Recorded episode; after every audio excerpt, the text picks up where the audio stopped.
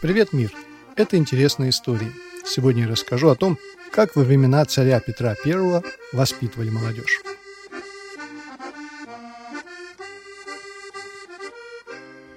Главная книга того времени называлась «Юности честное зерцало». Это был учебник этикета для дворянской молодежи.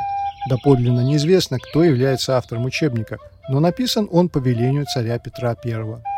Одни историки считают, что авторами могли быть сподвижник царя Яков Брюс и епископ Рязанский Муромский Гавриил.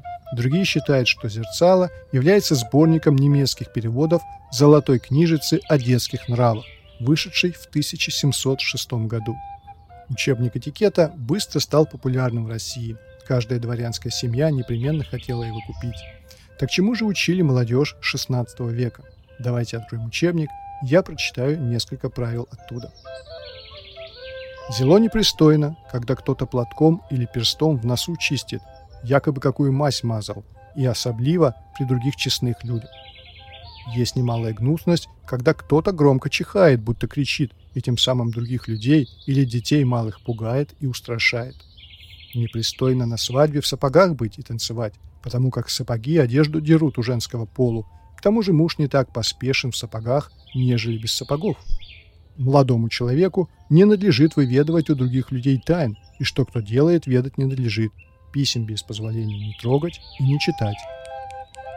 Непорядочная девица со всяким смеется и разговаривает, бегает по причинным местам и улицам разиня пазухи, садится к другим молодцам на колени, толкается локтями, а смирно не сидит, но поет блудные песни, веселится и напивается пьяна, скачет по столам и скамьям, дает себя по всем углам таскать и волочить, ибо где нет стыда, там и смирения не является. Един токма цвет в девицах приятен, то есть краснение, которое от стыдливости происходит.